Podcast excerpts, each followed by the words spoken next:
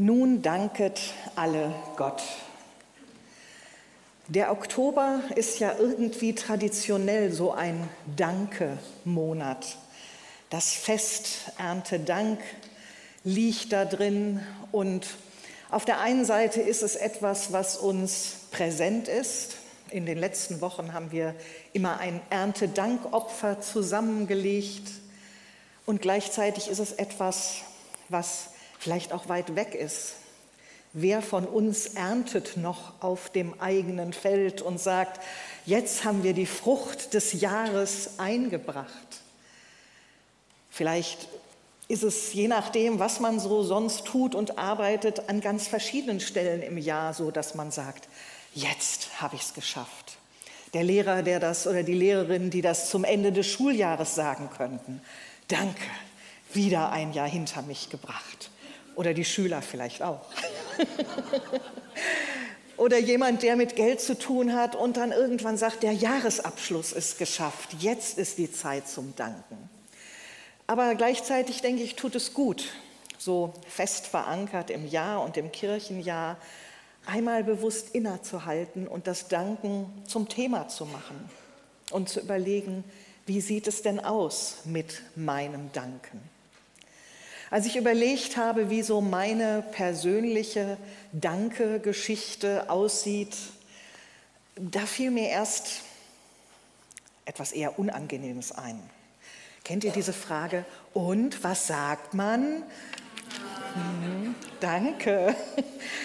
Und ich erinnere mich daran, ich war eigentlich als Kind ziemlich zuverlässig und gründlich darin, wenn ich irgendwelche Geschenke oder so bekommen hatte, mich auch wirklich zu bedanken bei den Leuten, von denen ich sie bekommen hatte. Aber einmal muss ich irgendwie so eine entferntere Tante vergessen haben, die mir bis dahin jedes Jahr zum Geburtstag ein Kärtchen und ich weiß nicht, eine Tafel Schokolade oder so hatte zukommen lassen.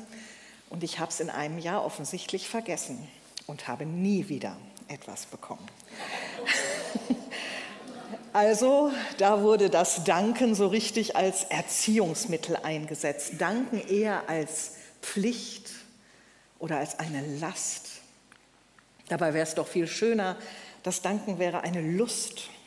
Und zum Glück habe ich auch solche Erfahrungen, wenn ich so in meinem Gedächtnis krame. Dann fällt mir ein, wie ich irgendwann mal so ganz bewusst in meinem Wohnzimmer saß und einen Pfirsich gegessen habe und wirklich so mit Genuss wie selten und gedacht habe, ach Gott, danke für den der, den, der sich darum gekümmert hat, dass der wächst. Danke für die Sonne, für alles, was den hat wachsen lassen und konnte wirklich in dem Moment dankbar sein. Oder ich erinnere mich an einmal, wo ich im Zelturlaub war und wachte morgens auf und guckte mich so in meinem Zelt um und sah die ganzen Nähte, mit denen das zusammengenäht war und dachte auf einmal drüber nach, ja, da haben irgendwo, vielleicht am anderen Ende der Welt, Menschen gesessen und haben dieses Zelt zusammengenäht, in dem ich jetzt behütet schlafen kann. Danke. Manchmal gibt es so Momente, wo mir der Dank so präsent und auf der Zunge und im Herzen ist, aber nicht immer bin ich in dieser Haltung. Und ich weiß nicht, wie es euch geht. Vielleicht könnt ihr euch auch genauso in dem meckernden Deutschen wiederfinden, wie manchmal auch in dem, der wie in diesem Gebet, was Andrea gelesen hat, danken kann, auch über das vielleicht erstmal Störende hinaus. In der Bibel ist viel von Dank die Rede und ganz besonders in den Psalmen ist ganz viel vom Dank die Rede. In vielen Psalmen oder in einigen Psalmen kommt so diese Formulierung vor, dankt dem Herrn, denn er ist freundlich und seine Güte währt ewiglich. Und dann werden in manchen Psalmen dieser Psalmen werden dann verschiedene Lebenssituationen durchbuchstabiert, in die Menschen gekommen sind. Nöte, in die sie gekommen sind und haben in dieser Not Gott erfahren und deshalb sollen sie danken. Oder die ganze Geschichte des Volkes Israels wird durchbuchstabiert. Was gibt es da alles zu danken? Und immer wieder danket dem Herrn, denn er ist freundlich und seine Güte währt ewiglich. Und die Krönung ist wohl der Psalm 136, wo immer nur so ein Halbsatz kommt und dann immer gleich wieder hinterher. Denn seine Güte wäret ewiglich. Und er hat das gemacht, denn seine Güte wäret ewiglich. Und man hört so quasi den Chor mit einem Wechselgesang, der da schon immer wieder das Lob Gottes anstimmt. Und Dank, ja, der will dann so richtig gesungen werden. Vergiss nicht, was er dir Gutes getan hat. Daran erinnert uns der Psalm 103. Aber auf der Suche nach einem Vers für diese Predigt heute bin ich dann an einer ganz anderen Stelle hängen geblieben. Am Ende eines Psalms, des Psalms 50, und da las ich diesen Vers. Wer Dank opfert, verherrlicht mich und bahnt einen Weg. Ihn werde ich das Heil Gottes sehen lassen. Wer Dank opfert, verherrlicht mich und bahnt einen Weg. Ihn werde ich das Heil Gottes sehen lassen. Ich merkte, wer Dank opfert, das ging mir erstmal ein bisschen quer. Also Dank, doch irgendwie so sprudeln, aber opfern, das hat erstmal so einen Widerstand in mir ausgelöst. Dank opfern und hat mich erstmal so an diese unguten Erfahrungen der Kindheit erinnert. Hast du denn auch Danke gesagt? Aber es stimmt ja, es gibt Zeiten, da ist der Dank nicht automatisch da. Es gibt die Situationen, wo wir einfach beschenkt sind und das Danke uns leicht über die Lippen kommt. Aber es gibt eben auch die anderen Situationen, wo wir eigentlich das Gefühl haben, da gibt es nichts zu danken, oder? Und dann trotzdem danken, trotzdem sagen, ich gebe mir einen Ruck, ich sage Danke. Vielleicht kann ich nicht für die Krankheit danken, in der ich gerade stecke, aber ich könnte danken für die Menschen, die darin an meiner Seite sind. Ich könnte danken für die Ärzte und die medizinischen Möglichkeiten, die gegeben sind, etwas zu tun. Ich könnte danken dafür, dass Gottes Nähe trotzdem da ist. Und vielleicht irgendwann im Nachhinein, da gibt es tatsächlich Menschen, die dann sagen können, im Nachhinein bin ich dankbar für diese Krankheitszeit, weil es etwas Wichtiges in meinem Leben verändert hat. Aber das steht oft nicht am Anfang. Am Anfang sind es oft andere Dinge, für die wir danken. Aber dieser Satz fordert uns auf, nicht nur in den Situationen zu danken, wo es ganz offensichtlich ist, wo der Dank wie selbstverständlich aus unserem Herzen und über unsere Lippen kommt, sondern auch in den Situationen, wo es erstmal gar nicht so nach Danken aussieht oder wo im Vordergrund andere Gefühle sind. Und Beispiele für diesen Dank hat uns Andrea reichlich vorgelesen. Wer Dank opfert, beim Nachschlagen bin ich über etwas gestolpert, wo ich erst dachte, hoppla. Bei diesen Opfern standen natürlich den Menschen des Alten Testaments die Opfertiere vor Augen, die in den Tempel gebracht wurden. Und dann las ich bei einer Worterklärung dieses Wort für Opfern, was da steht, es gibt auch andere Worte für Opfern und Schlachten, was dann so zusammengehört. Dieses Wort für Opfern legt die Betonung auf das Zerlegen des Tieres. Und ich dachte, naja gut, damit haben wir ja nichts zu tun. Und dann im zweiten Moment dachte ich, halt, stopp. Vielleicht steckt da ja doch was Interessantes und Wichtiges drin. Denn es ist ein Unterschied, ob ich einfach so ganz pauschal und global sage, Danke für den schönen Tag oder ob ich meinen Dank sozusagen zerlege, ob ich ihn so richtig ausschlachte, wenn man so will, ob ich sage Danke für diesen schönen Tag oder ob ich sage Danke für diesen Menschen, der mir so freundlich begegnet ist. Und danke für die Sonnenstrahlen, die so durch den Wald durchgekommen sind. Und danke für den leckeren Kaffee nach dem Gottesdienst und danke für, und auf einmal sind da ganz viele Kleinigkeiten, die wir ausbreiten. Und in diesen Kleinigkeiten fangen wir an, immer genauer hinzuschauen und Details zu erkennen. Und auf einmal merken wir, unser Dank wird viel stimmiger. In unserem Gemeindeforum neulich haben wir unter anderem darüber gesprochen, dass wir, wenn wir miteinander reden wollen, nicht pauschal reden wollen, sondern konkret. Und genau auch bei dem Danken kann das so etwas sein. Nicht so nur den Pauschaldank abzuliefern, sondern genau hinzugucken, genau hinzuhören und zu merken, ach, da sind noch viele Feinheiten, da ist ja auch etwas zu danken. Und dabei passiert etwas mit uns. Danken, auch wenn es im ersten Moment vielleicht gar nicht nach Dank aussieht. Und danken, das ins Detail geht. Aber was passiert dann? Drei Dinge sagt dieser eine Vers, die dann geschehen. Das erste, wer Dank opfert, verherrlicht mich. Das sagt Gott. Der macht Gott groß. Der gibt Gott Gewicht in seinem Leben. Wer dankt, der macht deutlich, ich bin angewiesen. Der setzt für sich die Dinge in Relation. Was, auf was kommt es tatsächlich an? Ich verdanke mein Leben nicht mir selbst. Ich verdanke vieles Gute in meinem Leben nicht mir selbst. Es ist mir geschenkt.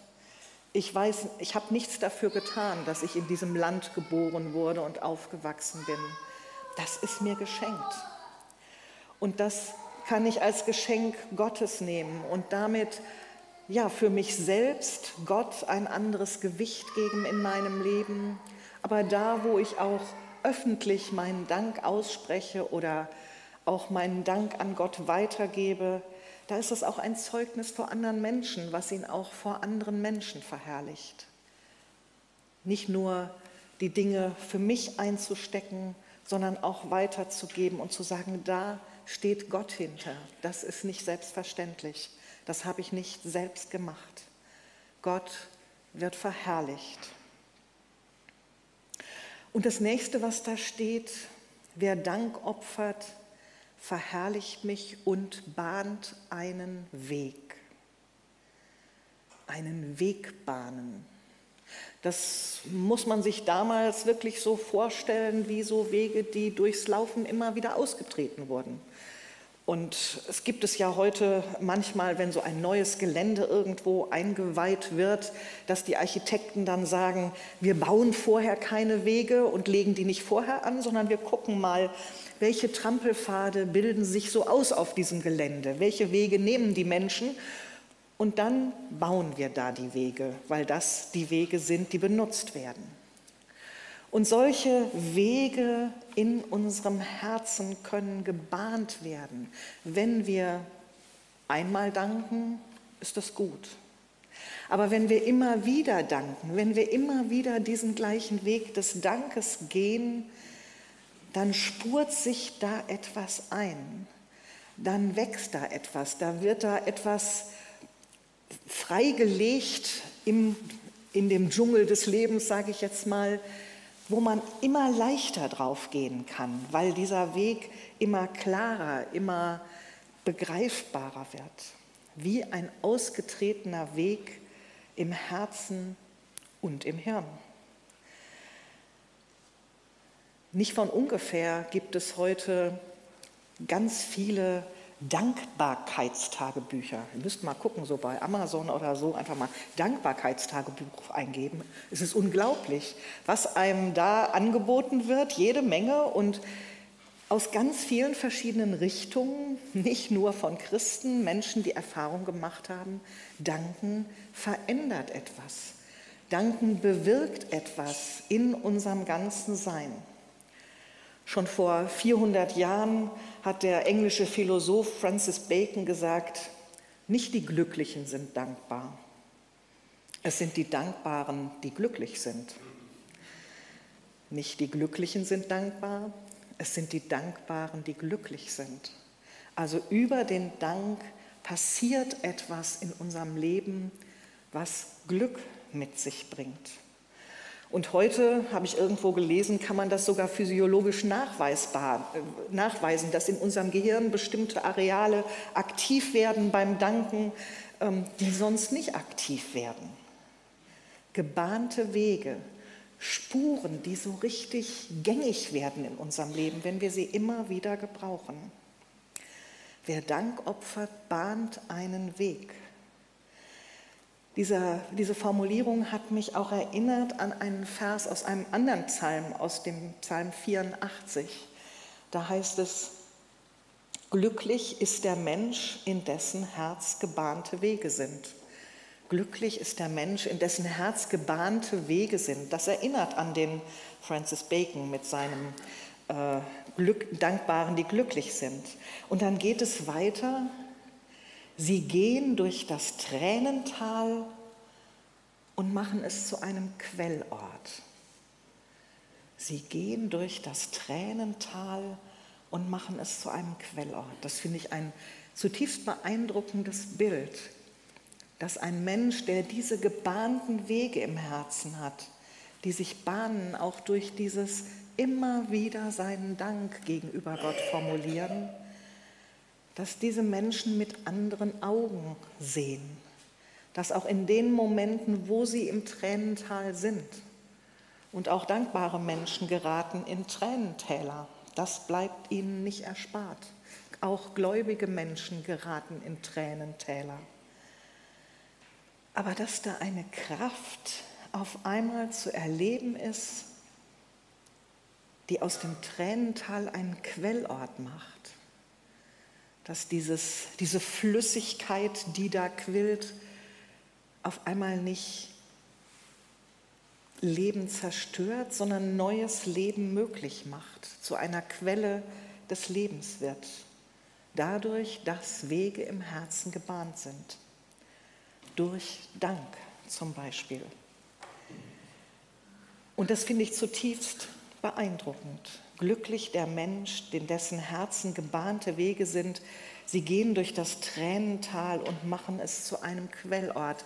Darin deutet sich dann schon fast der letzte Teil aus dem anderen Psalmvers ein. Wer Dank opfert, verherrlicht mich und bahnt einen Weg.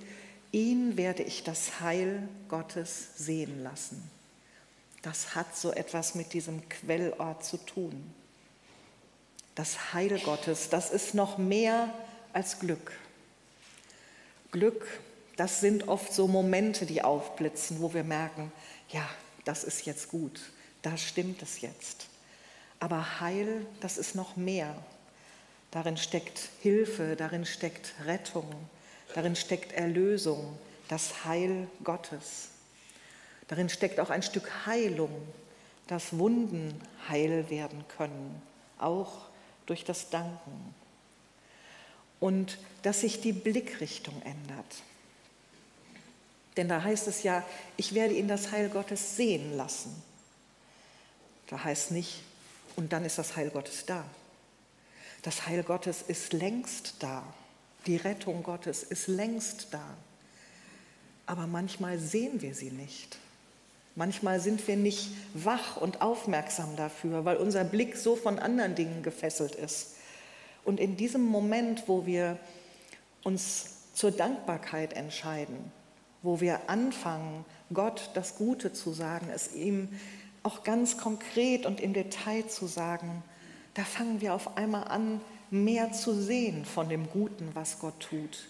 Da werden unsere Augen geöffnet für das Heil Gottes das längst da ist. Da wird unser Herz weich an Stellen, wo es vielleicht vorher hart war. Und so wird das Danken auf einmal zu einem Schlüssel, Gott immer mehr zu erleben. Wie so ein positiver Kreislauf, der sich in Gang setzt.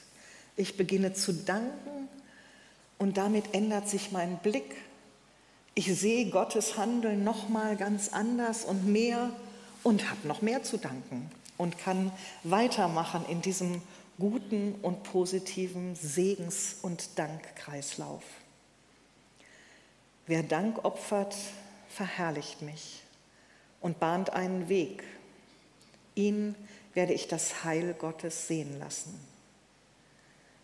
Wir sind eingeladen zu danken. Ganz konkret, was ist in deinem Herzen an Dank heute Morgen? Für etwas, was du erlebt hast, in der vergangenen Woche oder heute Morgen schon. Für einen Menschen, dem du begegnet bist. Für etwas Schönes, was du gesehen hast. Für irgendein Geschenk, vielleicht für irgendetwas, was du noch für selbstverständlich gehalten hast und wo du merkst, nein, da steht Gott hinter.